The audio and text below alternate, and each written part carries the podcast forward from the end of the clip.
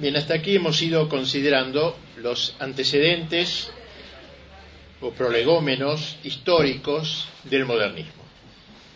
Eh, hablamos primero de Pío IX por su relación con, aunque no, interviene en el tema modernista, pero con los enemigos exteriores de la Iglesia sobre todo, ante lo cual sacó la, el sílabus sobre todo, y, eh, y ahora está, y después hablamos de los antecedentes del modernismo, el americanismo y todas esas cosas, la, revolución, el protestantismo liberal, Renan, Lamennais, esos grandes personajes que todavía no, no están en el modernismo, pero sí en su umbral e inspiraron a muchos autores modernistas. Vamos a ver ahora cómo se fue primero vamos, manifestando en la Iglesia el modernismo. Si bien el ideario de dicha herejía quedará bien en claro cuando expongamos el contenido de la encíclica Pascendi, que es como un magnífico resumen de, los errores de esta herejía, eh, desde ya nos vamos a ir adentrando ahora en su contenido. Hablando muy en general, el modernismo no fue sino un movimiento que tuvo acogida en vastos sectores de la Iglesia tendiente a acomodar el catolicismo a las llamadas, entre comillas diríamos, exigencias de los tiempos modernos. Sus raíces filosóficas se hunden en tres grandes eh, focos o fuentes, el agnosticismo, la exaltación del sentimiento y el concepto de inmanencia. Según el agnosticismo, el hombre, con su sola razón, nada puede conocer en el campo religioso y menos aún en el ámbito sobrenatural. Lo que toca al sentimentalismo, eh, el énfasis puesto en el sentimiento es de inspiración protestante, sobre todo eh, con gran influjo de Schleiermacher, de quien hablamos la última vez e hizo que sus cultores se confirmasen en la idea de que Dios y el mundo religioso no resultaban ya detectables en el recinto de la inteligencia, sino del sentimiento. Siento que Dios existe, siento que Cristo, etc. De este modo se fue cambiando, o al menos desfigurando, los conceptos de fe, religión, dogma, así como el sentido de la revelación, al tiempo que se cuestionaba el primado del orden sobrenatural, el concepto de inspiración bíblica y la autoridad de la Iglesia, o sea, cosas muy centrales en nuestra fe católica. El único acceso entonces que debía ser, que podía tener el hombre a, la revelación era por algo íntimo al hombre, por la vía del inmanentismo, sentimiento, inmanentismo, más concretamente por el sentimiento íntimo que experimentaba de la necesidad de un Dios que existiese. Siento que necesito que exista un Dios. No, no hay pruebas de su existencia, pero siento su necesidad. Tal era el comienzo de su religión y de su fe, ese irrumpir del sentimiento religioso en los dominios de la, de la conciencia constituía para los modernistas la revelación. Eso es para ellos la revelación. Aceptaban la inspiración de la Sagrada Escritura, pero solo en el, en el sentido de que sus autores estuvieron bajo una especie de entusiasmo. Se entusiasmaron y escribieron el Génesis. Uno se entusiasmó y escribió el Evangelio. Y un influjo de ese sentimiento eh, extraordinario, esa vivencia religiosa extraordinaria. Esto sería. No era pues la revelación la palabra de Dios, ni era la fe el asentimiento a un testimonio divino que no existía. La fe nada tenía que ver con el entendimiento, ya que se trataba de algo alógico, algo no intelectual, el aprender a Dios por la intuición del corazón y la experiencia interna. ¿Qué era entonces lo que daba forma intelectual a aquella fe? solo la expresión de ese sentimiento. El dogma era expresar ese sentimiento, que no contenía en sí una verdad absoluta, era un mero símbolo que para ser vital necesitaba eh, irse acomodando a la fe y a los fieles de cada época. ¿Eh? Y al igual que el dogma, también los sacramentos. Dogmas, sacramentos también. Los sacramentos que eran sino exigencias y modos de sensibilizar la religión hay que empezar una nueva vida, entonces se inventa el bautismo, digamos, una expresión sensible de esa realidad interior. La Iglesia misma la propia Iglesia brota de esa necesidad, según ellos, inmanente que sentían los fieles de comunicarse unos con otros las vivencias de cada uno, las vivencias particulares. Como ustedes, inmanencia, agnosticismo intelectual y eh, sentimiento eran las tres puntos focales de este movimiento. Según se va viendo, el modernismo fue un fenómeno complejo donde todo fue puesto en cuestión. El problema religioso, la constitución de la Iglesia, en relación, la relación de la, de la fe y de la historia, la fijeza de los dogmas, etc. Todo ello sobre el presupuesto de que el pensamiento católico se había vuelto anacrónico, estaba superado, eh, no se podía sustentar esa cosa medieval, que sé yo, ya no, en el mundo moderno al cual hay que adaptarse, eso no tiene vigencia. Es otro el camino de mm, acercamiento a la fe. Miren lo que escribía un sacerdote, uno de ellos, un padre llamado Dabry, en una revista francesa en enero de 1899, terminando el siglo XIX, el umbral del XX. Dice, ha llegado la hora para el hombre moderno, después de haber sido el hombre pagano y luego el hombre cristiano, ahora vamos a una tercera etapa. Primero fue pagano, luego hombre cristiano. Era hora de convertirse, dice, con la ayuda de los dos, el paganismo y el cristianismo, en el hombre eminentemente hombre. Ahora tenía que descubrirse como hombre, no ya lo que le decían los paganos ni los cristianos, de inventarse, dice, una doctrina para él, extrayéndola con una mano del paganismo y con la otra del cristianismo. No podría haber una peregrinación de sacerdotes que fueran a bautizarse como hombres.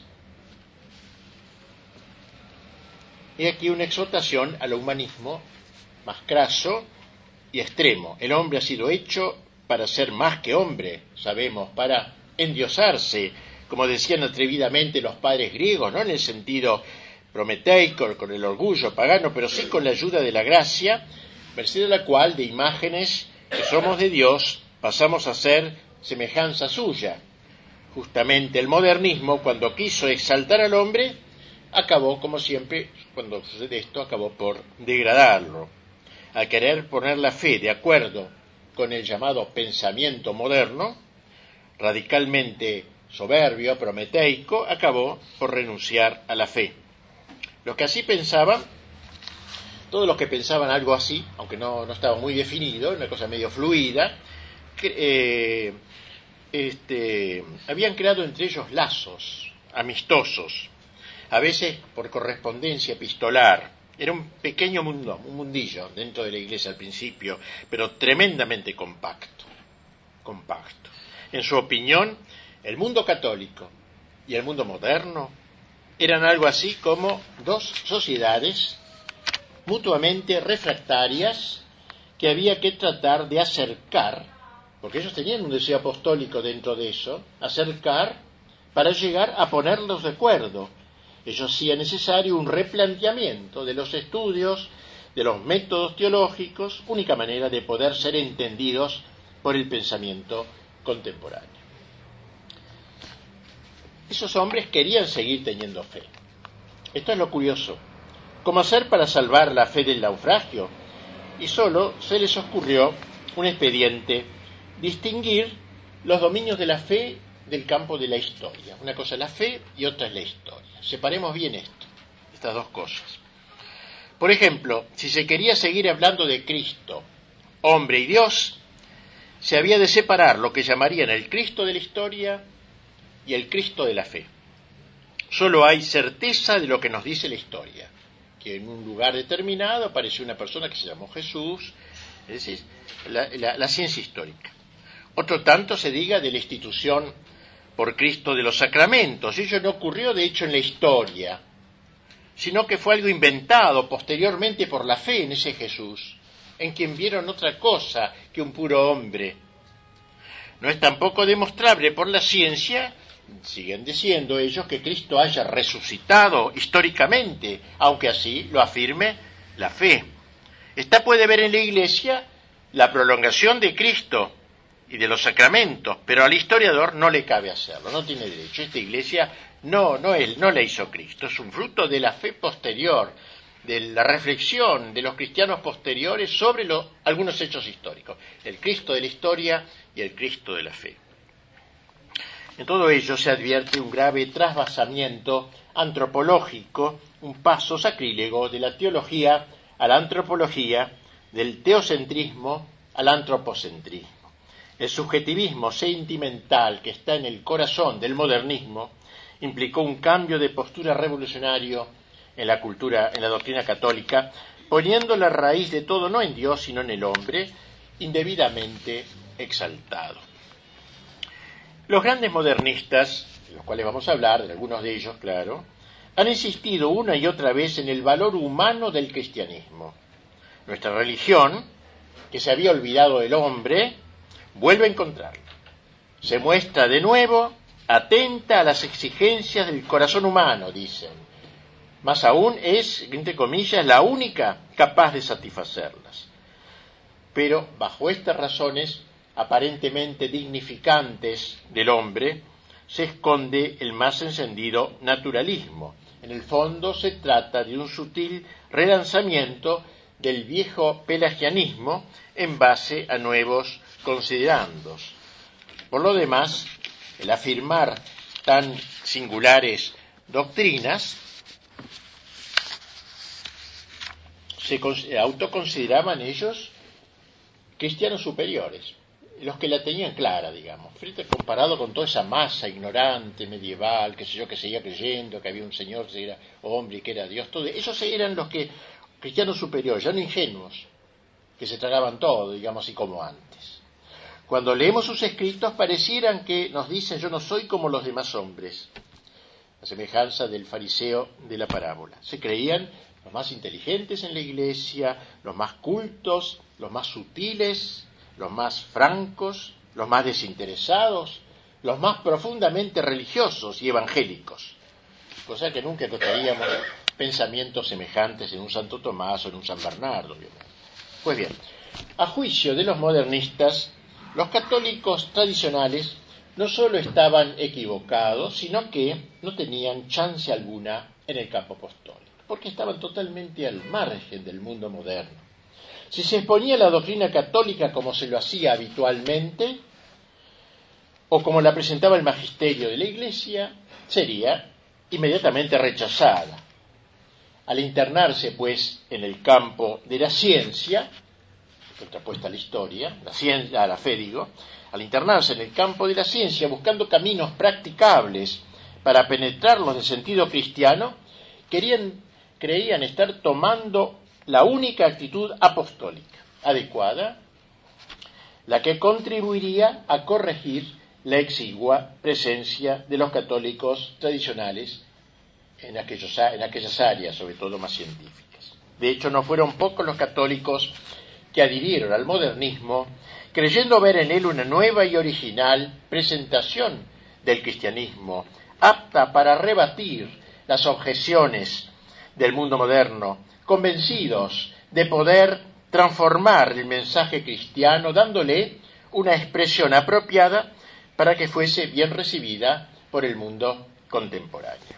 Sentíanse los modernistas algo así como los pioneros que necesitaba la Iglesia, los forjadores de una nueva era cristiana, los únicos que apartándose de una masa todavía incapaz de entenderlos, arrojaban en el surco de la historia las semillas del porvenir.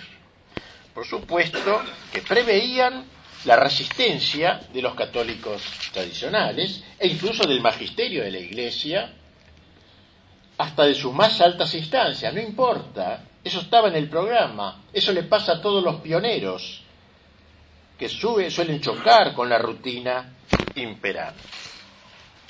Algunos de ellos, más radicalizados, pensaban que el siglo XX parecía exigir una nueva reforma de la Iglesia. Frente al culto del pasado por parte de quienes llamaban tradicionalistas o hiperconservadores, usaban estas palabras, o también integristas empezó a usar, esta minoría ardiente comulgaba con el sentimiento entusiasmante de estar regenerando a la Iglesia. No, hay que considerarlo como gente que iba, quería destruir la iglesia, al contrario, la querían rejuvenecer, darle vigor.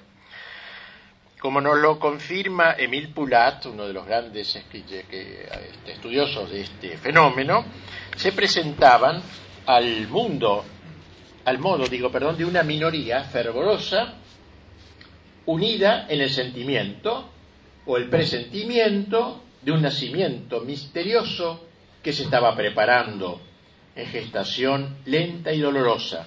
A pesar de todos los obstáculos con que se topaba, sin embargo, era la obra misma de Dios, según se vería cuando desapareciesen las nubes de aquellos que la enfrentasen. De este modo se fue logrando gestar poco a poco una opinión pública. Despacito se, fue extendiendo, fueron extendiendo estas ideas más, más ampliamente. Maurice en un magnífico libro suyo llamado Comment on fabrique l'opinion, ¿cómo se fabrica la opinión? Se llama el libro, decía que era posible, mediante una colaboración anónima, sin ruido, sin despertar sospecha, sin caer en responsabilidades, crear un estado de espíritu, fabricar una opinión. Esto que se puede decir en todos los géneros, en todos los campos, se aplica perfectamente al modo de introducirse el modernismo en la Iglesia.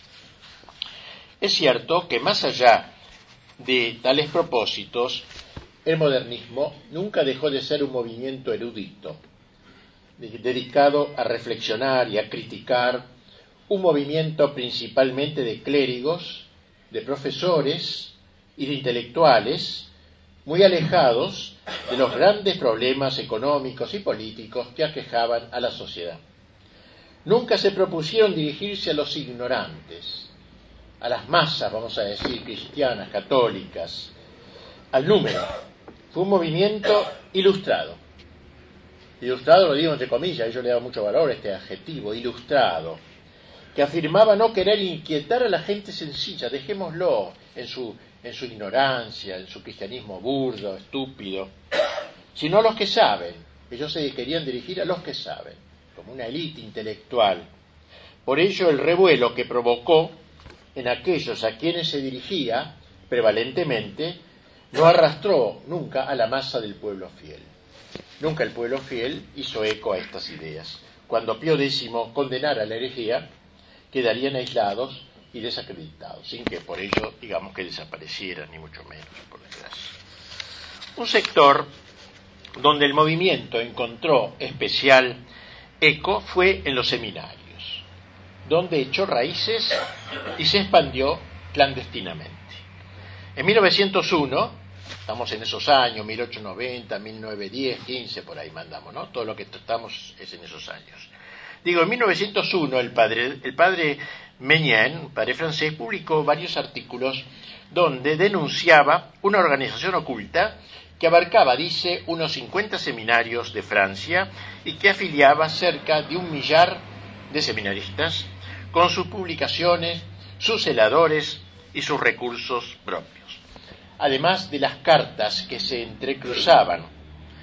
Los seminaristas se los incitaba a leer los periódicos modernistas. Monseñor Duvillard, obispo de Quimper, destacaba ya entonces, decía él, la analogía existente entre este trabajo de zapa subterráneo y los programas elaborados en las logias masónicas. Era un trabajo semejante, eh, clandestino y que se metía por osmosis, digamos. Corrían hojas y folletos policopiados, exclusivos para seminaristas, y se guardó tan bien el secreto que jamás se pudo saber el nombre de los que circulaban de las revistas que, circulaban en la arquidiócesis de París. Tengamos la franqueza de decirlo, escribía un día el padre Fontaine en el año 1908, poco después que el Papa pronunciara la condena final del modernismo, la Payendi. Tengamos la franqueza de decirlo, el mal está en nuestras casas de formación sacerdotal. Recordemos las cadenas y otras pequeñas publicaciones clandestinas que circulaban en los seminarios mayores a espalda de los superiores hace algunos años. Se asegura que esto ha sido reemplazado por círculos de estudio más o menos ocultos, o sea, después de que el Papa condenara, donde se debaten las cuestiones de moda. Allí se imparte una especie de enseñanza esotérica que recibe estímulos indirectos. Se proporciona a estos jóvenes revistas, periódicos y libros que corroboran sus más avanzadas opiniones. Se consideran como una élite intelectual que vive en una atmósfera superior que no podrían frecuentar las vulgares mentes que los rodean.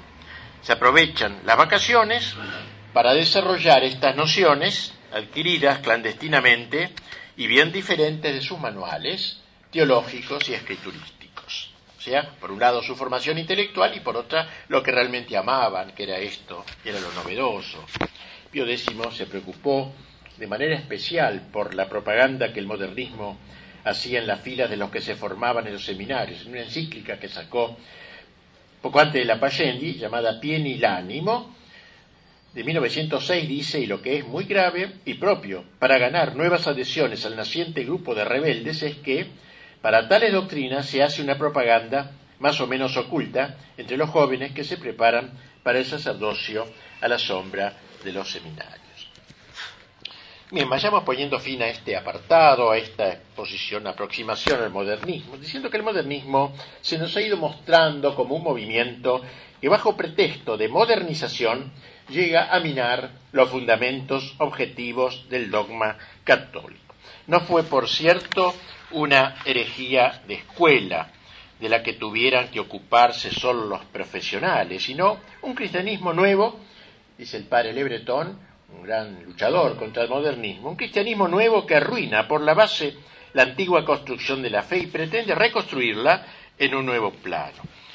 en realidad es un grave atentado a la sustancia de nuestra fe, el pretender quebrantar las nociones primordiales, como decía Pío X, han aplicado la segur no a las ramas ni a los retoños, sino a la raíz misma, esto es a la fe y a sus fibras más profundas.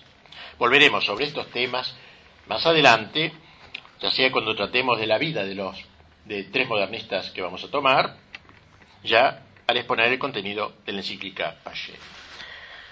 ¿Cuáles fueron los principales propulsores del modernismo? Modernismo se propagó en cuatro partes, sobre todo, en cuatro países: Alemania, Inglaterra, Italia y Francia en cada uno de ellos encontró una, fisonomía particular. En Alemania se desarrolló aprovechando eh, la corriente del liberalismo protestante, etcétera. El siglo XIX tuvo influjo. En ese país se destacó allí una figura llamado un varón, un noble, Friedrich von Hegel.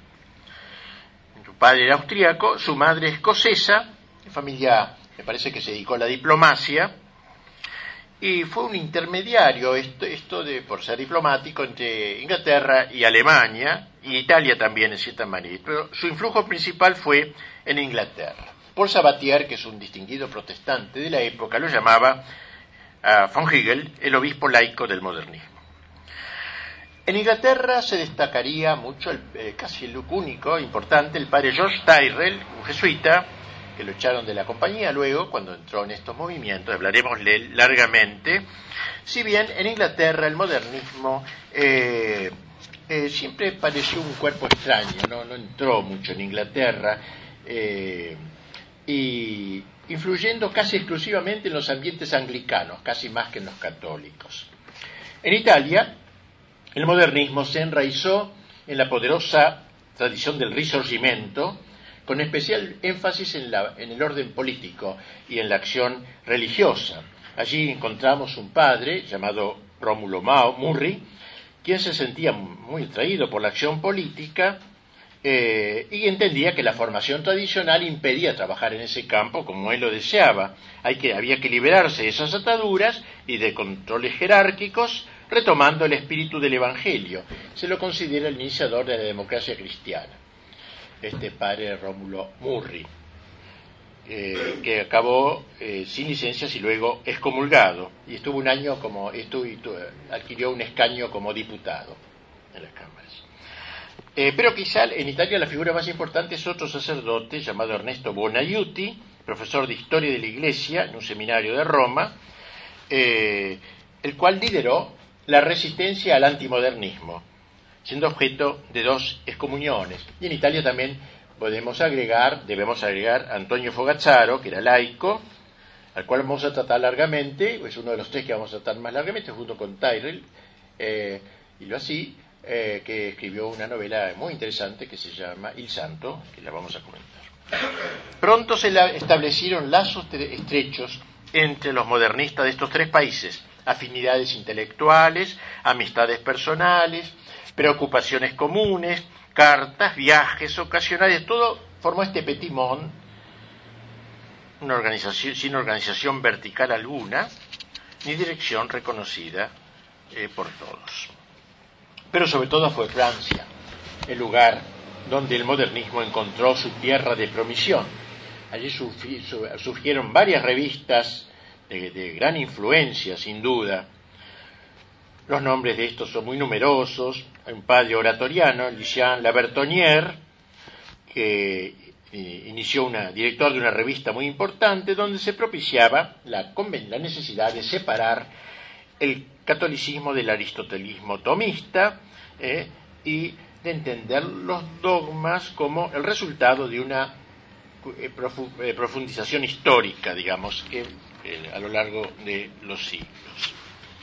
Bien, así que nos hemos referido a, algunos pensadores de las cuatro naciones, estas a las que hemos aludido. De entre estos personajes vamos a limitar, como dije, nuestras consideraciones a tres de ellos. Un francés, lo así, un inglés, Tyrrell, y un italiano, Fogazzaro. No podría seguir hablando de otros, pero creo que bastará estos tres. Vamos ahora a lo así, que nos ocupará el resto del tiempo de este día.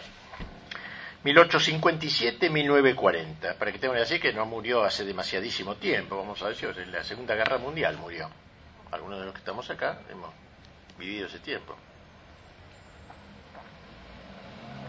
Era algo así, hijo de padres humildes, campesinos, siendo muy chico, entró en un seminario de Chalon, encontrando allí, cuando entra, un gozo especial en la liturgia, le encantaba la liturgia particularmente, le encantaba el canto gregoriano, en cambio sentía una alergia particular por la formación doctrinal.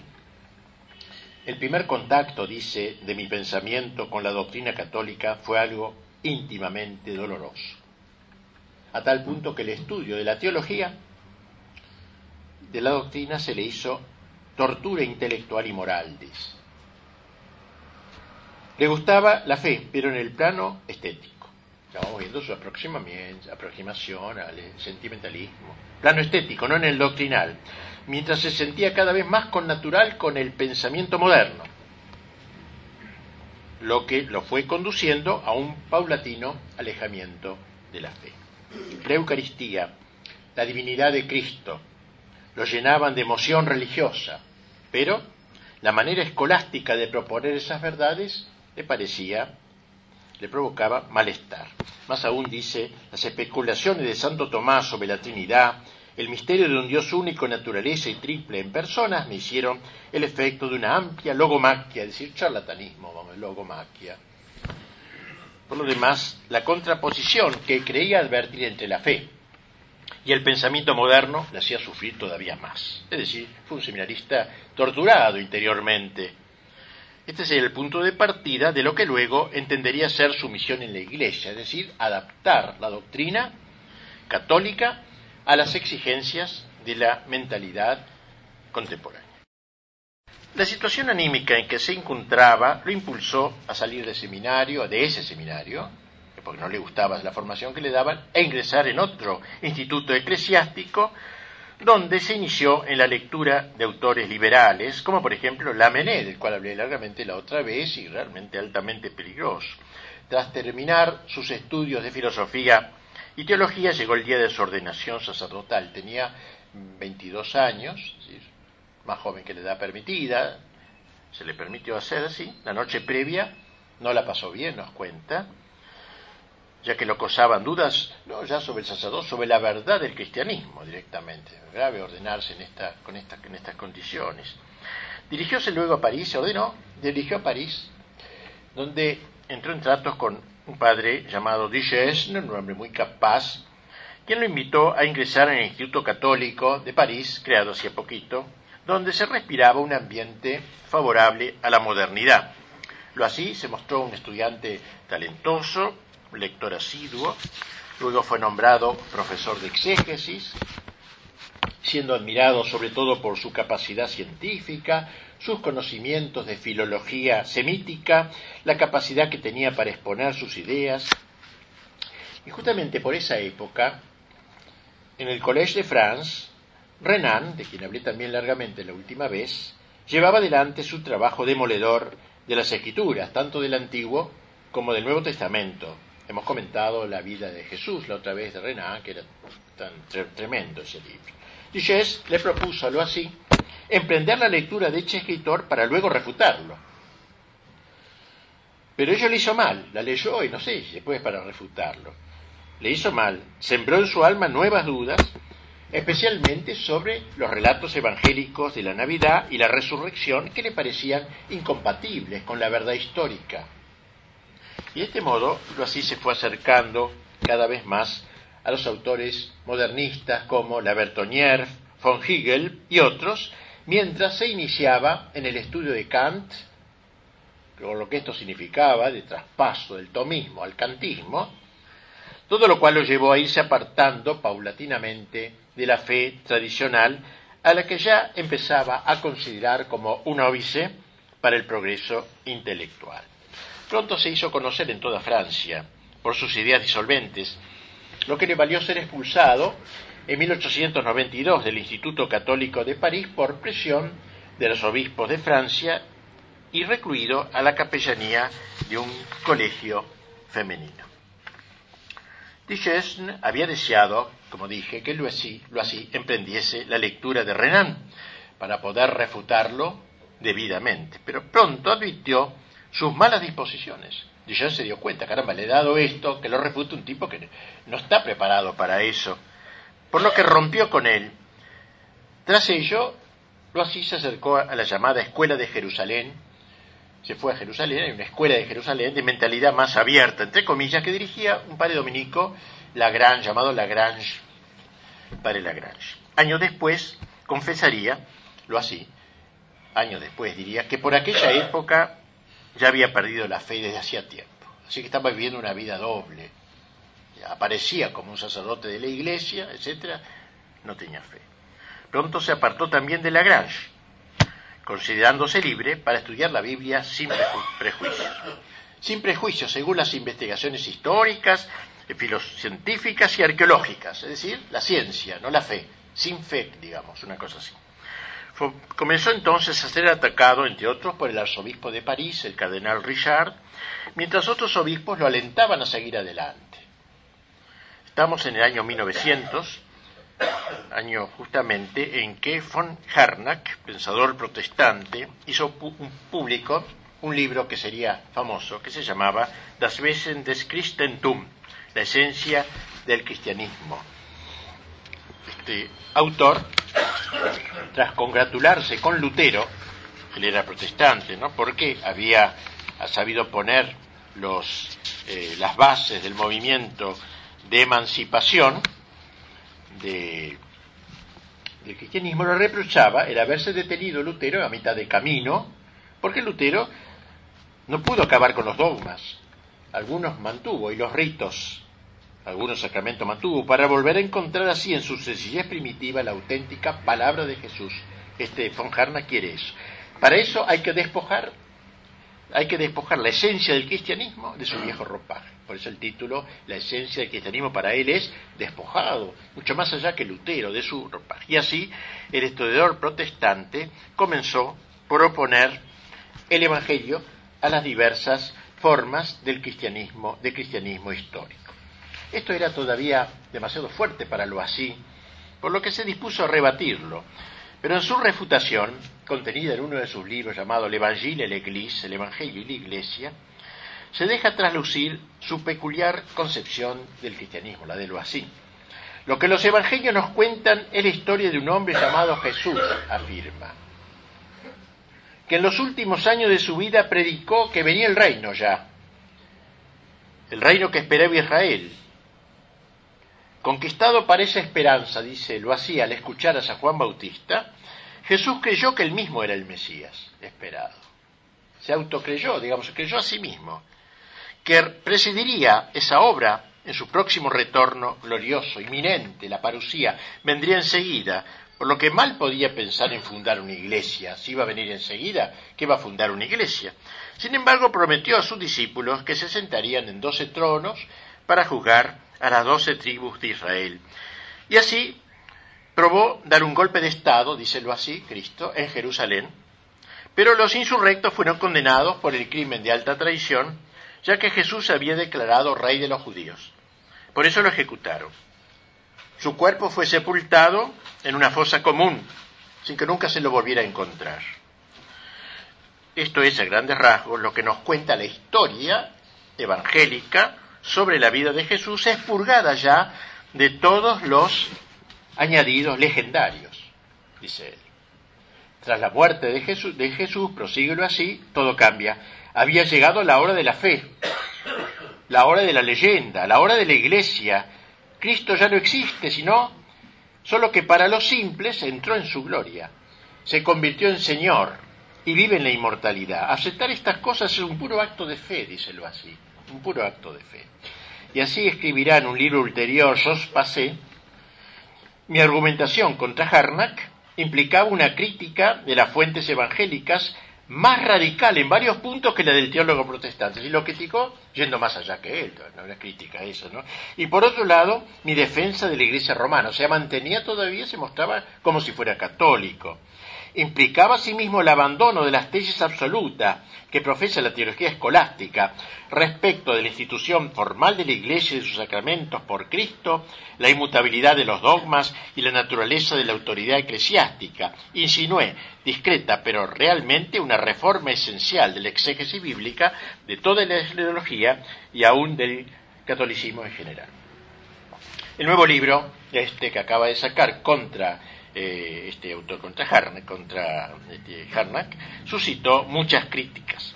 Al año siguiente publicó una obra complementaria que se llamaba Autour d'un petit livre, en torno a un pequeño libro más disolvente aún que el anterior. Allí reitera que dado que Jesús no caminó sobre la tierra, dice él, con el aparato de su divinidad, lo único que aparece en los evangelios y en los hechos de los apóstoles es la historia de un hombre que pasó haciendo el bien. Su discurso, dice, su conducta, la actitud de su discípulo y sus enemigos, todo demuestra que Cristo fue un hombre entre los hombres, en todo semejante a ellos, salvo en el pecado y salvo también el misterio íntimo e indefinible de su relación con Dios. Es que se creyó hijo de Dios, hijo especial de Dios, emotivamente, sentimentalmente se sintió así. La interpretación de esa misteriosa relación, como si significara que Cristo era Dios, es obra posterior de la fe que tuvo la primitiva comunidad cristiana. Ningún principio de la teología, díselo así, ninguna definición de la Iglesia obliga a admitir que Jesús haya hecho una declaración formal de su divinidad a los discípulos antes de su muerte. No podemos, pues, afirmar que Cristo sea Dios por pruebas históricas, sino solo por la fe. Lo que decís puede ser historia comprobable es que fue quien mejor experimentó el sentimiento religioso de la humanidad. Jesús se sintió como nadie hijo de Dios. Todos lo somos, pero él de manera muy especial se sintió hijo de Dios. La distinción que establece entre la realidad histórica y la interpretación de la fe pasaría a constituir una pieza capital de su pensamiento. La revelación, dice, no ha podido ser otra cosa que la conciencia adquirida por el hombre de su relación con Dios. Y los dogmas, ¿qué son? Son su traducción posterior, que no deben ser considerados sino como símbolos imperfectos, símbolos. También apuntábalo así a la necesidad de una reforma en la Iglesia, por supuesto, en la conducción de la Iglesia. La autoridad es un servicio y había que tener en cuenta los derechos de los individuos. Roma debería atenuar las formas casi despóticas de que su gobierno se ha rodeado. Como en el libro anterior el autor no cesaba de afirmar su lealtad católica falsa ya probablemente y su intención de armonizar la doctrina de la Iglesia con los resultados de la ciencia y las aspiraciones generales del tiempo presente. Podríamos decir que en ninguna parte el modernismo encontró una expresión tan completa y tan fiel como en estas obras de los tenemos un momentito y seguimos dentro de cinco minutos. Bien, poco más tarde de haber escrito este último libro tan importante, lo hacía afirmaría en varias ocasiones, como ya lo insinué, que mucho antes de publicar l'Evangile l'Église había perdido la fe en la divinidad de Cristo e incluso en la existencia de un Dios personal, pero que había preferido ocultar su verdadera convicción con la esperanza de poder llevar a cabo desde dentro de la Iglesia, con más garantía de éxito, una auténtica reforma eclesiástica. Tenía bien en claro que la Iglesia, los sacramentos y los dogmas no eran sino el fruto de la evolución del pensamiento religioso en la conciencia humana, o dicho de otro modo, de la evolución que la fe trajo consigo. Así lo, lo dejó dicho en sus memorias, escribe así, históricamente hablando, no admito que Cristo haya fundado la Iglesia ni los sacramentos, los dogmas por lo demás se han ido formando gradualmente y no son inmutables. Hay que entender entonces por ello que los sacramentos no sirven para nada, no, dice, no de ningún modo, aunque no hayan sido instituidos por Cristo, son signos, modos de decir, no carentes de una real fuerza sobre la conducta, aptos para estimular el sentimiento religioso. A veces decía de ellos que eran símbolos. Esta palabra podría ser rescatable. Los padres de la iglesia hablan que los sacramentos son símbolos, pero en el sentido de que son inefables, siempre abiertos a sucesivas profundizaciones, como las verdades grandes, ¿no? Eh, pero no, lo decía en el sentido que eran puros metáforas los sacramentos, eh, puras figuras de realidades inefables. En una palabra, Cristo no vino a traer una religión nueva, sino solo a invitar a la penitencia, a la renuncia total, dada la cercanía de la catástrofe que cerraría la historia. el reino viene, el reino viene, él creía que ahí nomás venía y listo.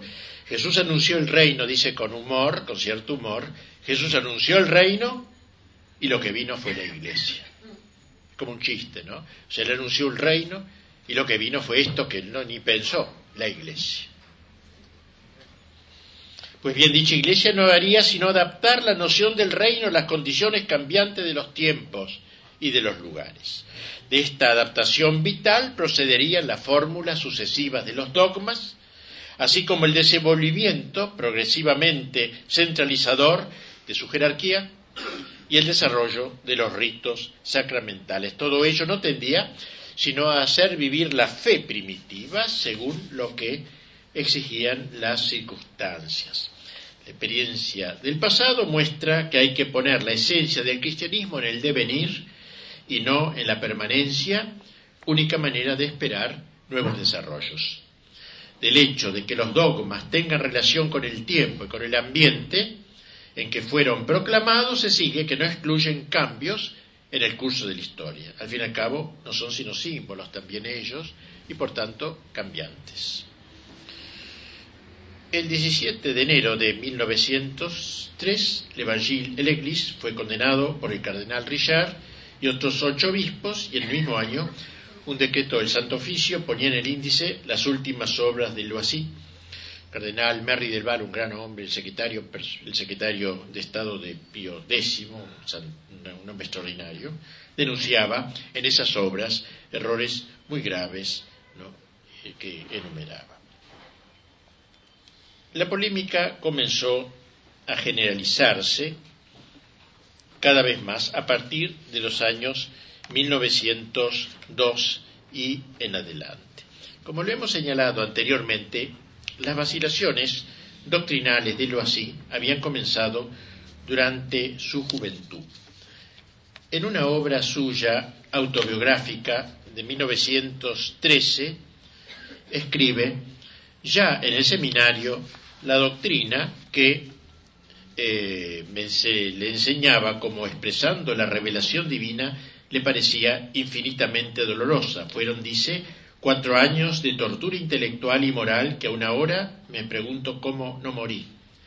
También leemos ahí, desde que empecé a estudiar directamente la teología, una insuperable inquietud se fue apoderando progresivamente de mi espíritu y de mi conciencia ante la exposición de las doctrinas católicas, ante la teología dogmática y moral de la Iglesia romana.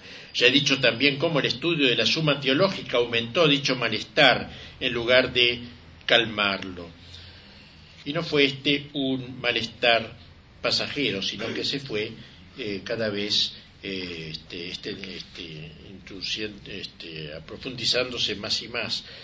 Él sostenía que el tema de la inspiración, de las escrituras, le interesaba particularmente.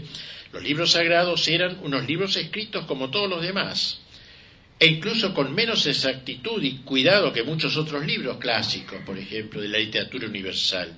Si el Espíritu Santo había intervenido en ellos, no había sido ciertamente para hacer de ellos fuentes históricas de primer orden. Eran, dice, libros humanos, no libros inspirados. Con lo cual equivoca gravemente él, ¿no? Porque parece entender por inspiración una cosa diversa. Para él inspiración sería un libro completamente divino, como si Dios hubiera dictado palabra por palabra. Y no es eso, eso decía Mahoma del Corán, que Dios le había dictado palabra por palabra. No es así la Biblia. Nadie sostuvo esto en la iglesia nunca. Pero él entendía así, que por tanto no eran inspirados, porque Dios no lo había dictado letra a letra. Lo mismo afirmaba el escritor francés cuando se trataba del Nuevo Testamento. Decía, la idea de un Dios autor de libros, si alguna vez ha existido, es completamente mítica y pertenece a una mitología mágica. Según él, una obra no puede ser, como decimos los católicos, humana y divina. La obra tiene que ser humana o divina, pero no puede ser a la vez causada por el hombre y por Dios. Si es del hombre, no es de Dios, y si es de Dios, no es del hombre. O sea, no entendía ahora aceptaba el concepto de inspiración. El 10 de mayo de 1904 escribió en su journal íntimo, un diario íntimo, esta página. Como símbolo, la creación es un infantilismo. Ha resucitado, ha descendido a los infiernos, ha ascendido al cielo, vendrá a juzgar a los vivos y a los muertos. Está la Iglesia Católica asistida visiblemente por el Espíritu Santo ¿Qué significa la resurrección de los muertos? Todas preguntas que se hacen y que quedan flotando. Me parece muy claro que si creo en algo, dice, no creo ciertamente en lo que la Iglesia enseña y que la Iglesia no está dispuesta a enseñar lo que yo creo. ¿Puedo permanecer honestamente en ella? El catolicismo liberal, dice, concebido como una religión de la humanidad, sin despotismo moral ni infalibilidad teológica, podría ser la verdadera religión, pero el catolicismo no es eso. Pío X, que es el jefe de la Iglesia Católica, me excomulgaría resueltamente si supiera que considero la creación como un mero símbolo metafísico, la concepción virginal y la resurrección de Cristo como meros símbolos morales, y todo el sistema católico como una tiranía que se ejerce en nombre de Dios y de Cristo contra el mismo Dios y contra el Evangelio. Y cosa curiosa, se sabe que en estos años que está escribiendo estas cosas, no vaciló en gestionarse como posible obispo, ¿eh? era carrerista también, él quería, hacía su carrera, ¿no? Trapense, no, no, no, no trapense, trepense, ¿eh? Era lo que nos faltaba, ¿no? Gracias a Dios que nos salvamos de un monseñor lo así, por lo menos esto, porque después hubo nuevos lo así, quizás en la iglesia.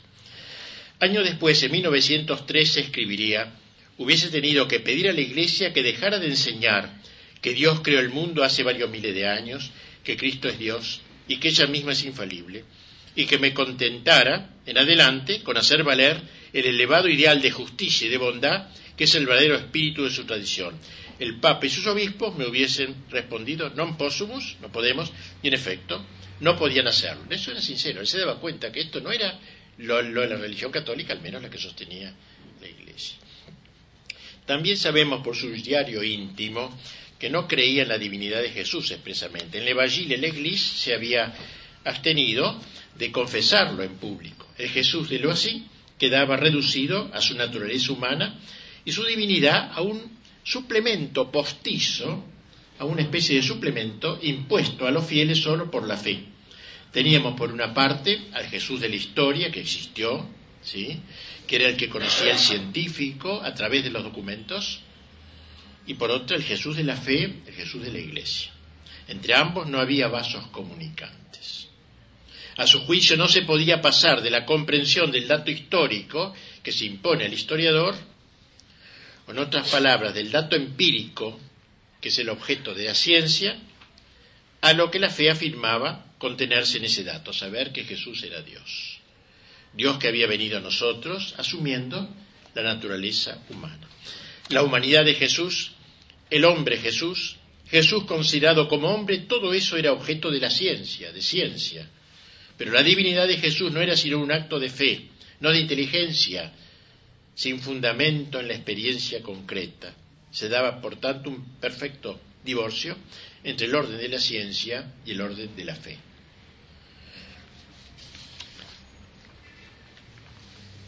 Así entonces,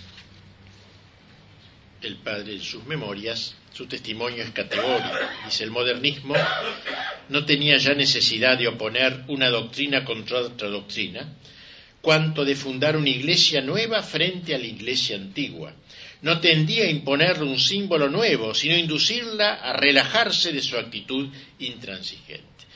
Él trató de fundar su posición en la misma Sagrada Escritura. Dice, la Biblia ha sido la causa primera y principal de mi evolución intelectual, es por haberla leído seriamente que me he vuelto crítico. Así lo ha confirmado el padre Lagrange, según el cual fue en la Biblia y especialmente en los Evangelios de donde sacó, lo así, sus argumentos para combatir lo que gustaba llamar la teología, pero que era en realidad la fe de la Iglesia. Si la Iglesia quería vivir, debía transformarse como todo ser vivo. Gustosamente habría hecho suyo lo que sustentaba, sostenía Renan cuando dijo, el hereje de hoy es el ortodoxo del futuro en verdad había perdido la fe, porque la revelación no es tal si, no está sujeta, si está sujeta, digo, a cambios esenciales. Si la Iglesia los adoptase ya no sería la misma Iglesia. El racionalismo era más lógico al negar abiertamente la revelación. En carta a Ebert de 1905 lo así le confesaba desde que escribo, me he esforzado por hacer prevalecer la idea del desarrollo que implica la relatividad de las fórmulas dogmáticas y en la misma medida la de la autoridad eclesiástica. Acierta, pues, Lagrange cuando afirma que no siéndolo así ya creyente y estando apartado de la Iglesia, lanzaba contra el dogma y contra la Iglesia un ataque tanto más peligroso cuanto que él lo presentaba como una apologética de la Iglesia, como una, un, un salvavidas que largaba la Iglesia moribunda en última instancia. No hay que apurarse, decía, no hay que gritar reforma, no hay que asustar a los que gobiernan. Este fingimiento de él no era el de un simulador vulgar, sino que estaba hábilmente calculado para que la Iglesia cambiase todo el espíritu de su enseñanza, siempre antigua y siempre nueva. Un autor del Opus Dei de Aro, que ha escrito un libro muy importante sobre el modernismo, ha presentado de manera acertada un proceso cronológico de su apostasía, vamos a resumir nomás. Eh, cuando en 1903 pusieron varias de sus obras en el índice, afirmó que se sometía, pero declarando abiertamente que dicha sumisión no podía llegar, no podía atar ni su conciencia ni su pensamiento. Esto no es someterse, no sé cómo. Mi adhesión a la sentencia, le escribe el cardenal Merridel Val, es de orden puramente disciplinar. Es decir, lo acepto, pero no con la, con la inteligencia. Se inclinaba ante el dictamen, sí, pero agregando que lo hacía sin abandonar ni retractar las opiniones que he emitido en condición de historiador y de exégeta crítico. Desde entonces se limitó a esperar la excomunión. El 7 de junio de 1904 escribe en su diario, Logomaquia metafísica aparte, no creo más en la divinidad de Jesús que Harnack o Jean Reville y miro la encarnación personal de Dios como un mito filosófico. Cristo tiene menos lugar en mi religión que en la de los protestantes liberales, porque yo no doy tanta importancia como ellos a esta revelación de Dios Padre de la que hacen honor a Jesús. Si yo soy algo en religión, es más bien panteo positivo, humanitario que cristiano. Panteo positivo humanitario que cristiano. En noviembre de 1905 anota en su diario, no creo que deba romper por mí mismo el lazo que me une a la Iglesia, pero si la Iglesia lo destruye, seré feliz. Por eso va a hablar luego de la excomunión bienhechora en última instancia. El decreto de excomunión se hizo público en 1908, comunión liberadora. Lo así solo le encontraría un defecto, dijo. Esta excomunión tiene un defecto. ¿Y cuál es?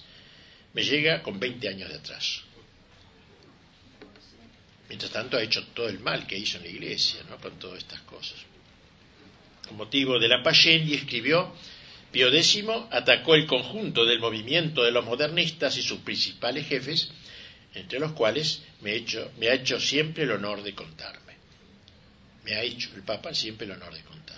La Payendis casi es una encíclica casi sacada de las obras de lo así, que era como el, hombre más eh, caracterizador del modernismo, más casi que Tyrrell y que Fogazzaro, pero también tiene elementos de los tres, pero no lo nombra, pero es así figura tan notable como terrible esta de lo así, inseparable de las ideas que proclamó, de los conflictos que suscitó, ¿qué no hubiera hecho por la Iglesia si le hubiera permanecido fiel? exclamaba el padre Lagrange. Fue un hombre valioso realmente, una inteligencia mal empleada. Bien, yo en el libro, no, yo no, vamos a tener mucho tiempo, algo podemos decir, sí. Digo, eh, lo voy, eh, cierro esta semblanza del autor, de lo así, uno de los primeros, el primero que estudio, de los grandes modernistas, eh, deteniéndome o poniendo algunos textos que pueden ayudar, tomado de un importante libro de él que he leído, que muy impresionante, muy bien escrito, una maravilla, un lindo francés, se llama Jos Passé, Cosas Pasadas, donde va contando su evolución inmunitaria, pero lo escribe hacia el final de, ya cuando había dejado todo, ya con toda libertad, ya no tiene vueltas, así que es un libro muy interesante, él muere mucho después, en el 40, como dije, ¿no? Todo esto está pasando en 1908, 7, 10, hasta... Eh, digo que pongo varios textos, relato apasionante de su vida, que leí verdaderamente con verdadera avidez, me pareció interesantísimo. Voy a transcribir algunos textos, el tiempito que queda, y ya estamos por terminado. Haciendo un una especie de resumen de su proceso espiritual, cuenta así lo que le pasaba hacia 1892. Yo estaba lejos de haber perdido toda fe moral. Lo que acababa de perder era el entusiasmo que me había sostenido a través de muchas dificultades desde el día de mi entrada al seminario. Había podido durante algunos años estar medio enseguecido sobre mi propio estado de espíritu, sobre el alcance de las conclusiones esenciales de la crítica bíblica, sobre los medios de conciliarlas con los dogmas tradicionales sin abandonar sus sustancias. Ahora no podía disimularme que la posición no era lo que había imaginado, que yo estaba fuera de la corriente del pensamiento católico, que si quería interpretar los dogmas según la ciencia y el espíritu moderno, una explicación más o menos amplia y nueva no era suficiente. Dogmas tales como la encarnación virginal de Cristo o su resurrección se desvanecían con la realidad de su objeto. Era indispensable una refundición de todo el sistema católico. Personas muy lógicas se preguntarán por qué no solamente la idea, sino la obligación de abandonar la Iglesia no se presentaron entonces a mi espíritu. La idea no podía dejar de presentárseme, pero pensé que era mi obligación permanecer en la iglesia. La única razón fue que yo permanecía ligado a ella desde el fondo de mi alma, o sea, había una cosa que le impedía cortar. Así, a mi pesar, traté de intentar lo imposible y fue preciso que la Iglesia me enseñase, por golpes violentos y repetidos, que un sacerdote no tiene derecho a ser católico a medias, que su pensamiento no le pertenece más que su voluntad, que el catolicismo romano entiende dominar la sociedad moderna y no adaptarse a ella, Finalmente, como le escribía el cardenal Berry del Val al obispo de Langres en 1908, que mi permanencia en la iglesia era un escándalo que no se podía soportar. En 1904 pusieron el índice, cinco de sus libros. Poco después nos relata, recibió una carta del mismo cardenal este Merry del Valle. Dice, esta carta, coméntalo así, era extremadamente violenta, exigía la retractación inmediata, sin ninguna reserva, de los cinco volúmenes condenados y de su contenido. Sin ello el Santo Oficio procedería contra mí adulterior, es decir, que yo sería excomulgado. Él entendió, agrega, que la excomunión se hacía inevitable, ¿no? que él debía cambiar. Y escribe, estaba verdaderamente en mi poder admitir, en base a la fe de Pío X, que los relatos del Génesis, el paraíso terrenal y el diluvio eran históricos, que los relatos evangélicos eran completamente históricos, que los de la resurrección de Cristo eran concordantes y demostrativos, que la iglesia cristiana, el dogma de la divinidad de Cristo, los sacramentos, se remontaban hasta el Evangelio de Jesús. O sea, hubiera, yo hubiera quedado bien diciendo todas estas cosas, pero no podía. Páginas más adelante leemos, permanezco en la iglesia para no turbar a algunas almas, pero turbo mucho la mía. Si creo en algo, no creo en lo que la iglesia enseña. Y la iglesia no está dispuesta a enseñar lo que yo creo. Puedo honestamente permanecer allí. Lindo leer estas cosas, creo, porque va viendo desde el alma de él cómo va viviendo este drama, esta, esta separación. De donde concluye, si yo me encontraba fuera de la iglesia, no sería para desempeñar el papel de doctor incomprendido, esperando que la puerta se reabriese para volver a entrar en el rebaño. Viviré como doctor laico, interesado en las cosas morales, y así moriré. No me veo reconciliado in extremis por una confesión de fe explícita en la concepción virginal, en la resurrección corporal de Cristo, en el valor absoluto de los dogmas, en el poder despótico del Papa sobre las inteligencias y las voluntades. No experimento la necesidad de someterme ciegamente a esos órganos del Espíritu Santo que se llaman Pío X y el Cardenal Richard. Me siento en comunión suficiente con la humanidad inteligente y moral de nuestro tiempo para no buscar otro apoyo.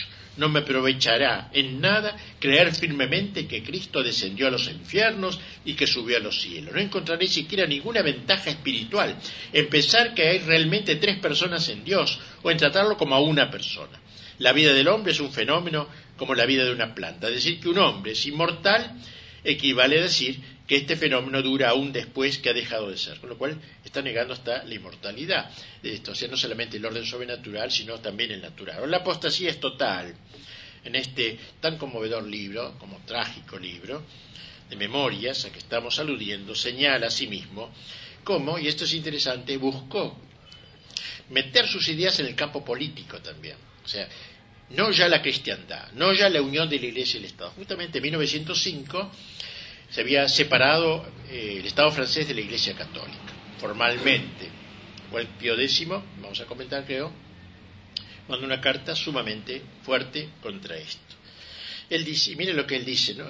habla al Estado francés, más bien que a la Iglesia ahora. No, no ataque mucho a la Iglesia, trátela mansamente, es la manera, la manera de dominarla, etcétera. Miren lo que dice. Yo seguía con el más vivo interés los debates legislativos sobre la separación de las iglesias y del Estado, las medidas tomadas para la aplicación de la ley, la oposición que a ello hacían Pío X y el episcopado.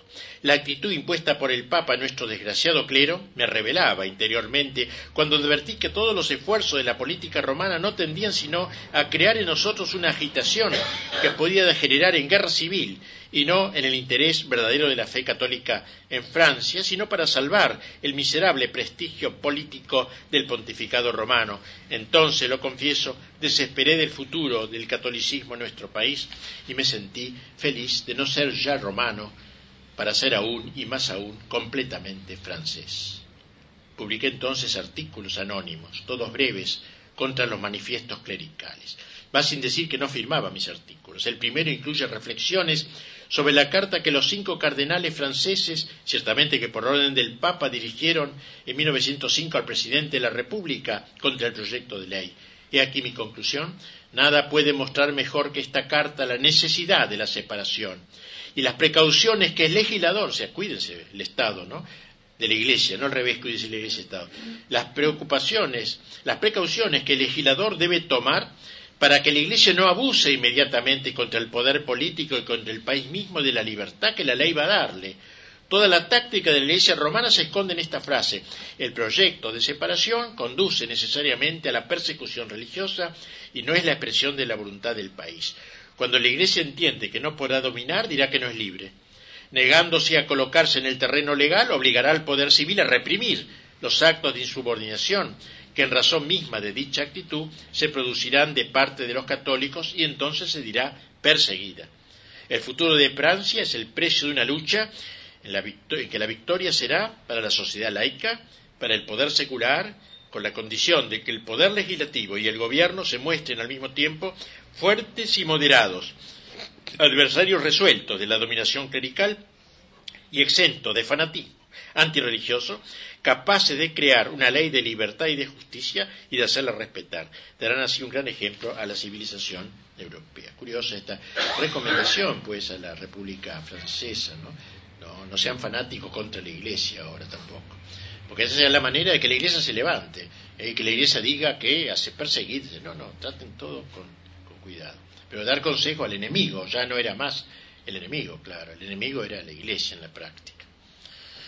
Eh, bien, y así, y así comenta, para ir terminando, la condenación que le llega de Roma. Dice el cardenal Merri del Val, en nombre del Papa, le había, le había encargado al obispo en cuya diócesis yo residía, que me pidiera una adhesión plena y entera a las condenaciones lanzadas contra el modernismo.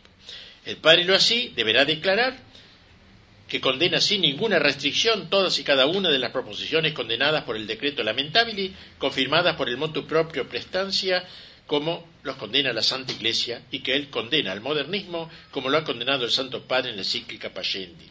Dios quiera que Monsieur lo así corresponda a esta última llamada de la gracia, dice Merri del Val. Él respondió, mi espíritu sería tan incapaz de vivir en la atmósfera intelectual del decreto lamentable y de la encíclica como mis pulmones serían incapaces de respirar en el fondo del mar. Más adelante comenta su actitud con la del padre Tyrrell, de que hablaremos la próxima vez, por el hecho de que él, en comparación con la reacción vehemente de Tariel, cuando lo excomulga tiene una reacción vehemente, ¿no? Porque todavía era más católico. Él, en cambio, es más moderado. No, pues ya no le interesó mayormente, ¿no? Más moderado. Eh, este, y eh, dice, no es así, dice, porque algunos, dice, eh, algunos han especulado sobre posibles cambios en mis sentimientos, ¿no? Al, mostrarme más moderado. No es así. Si Tyler se sublevaba contra la Iglesia romana, es porque él estaba todavía apasionado por los intereses de la religión católica. Eso me parece que es muy así.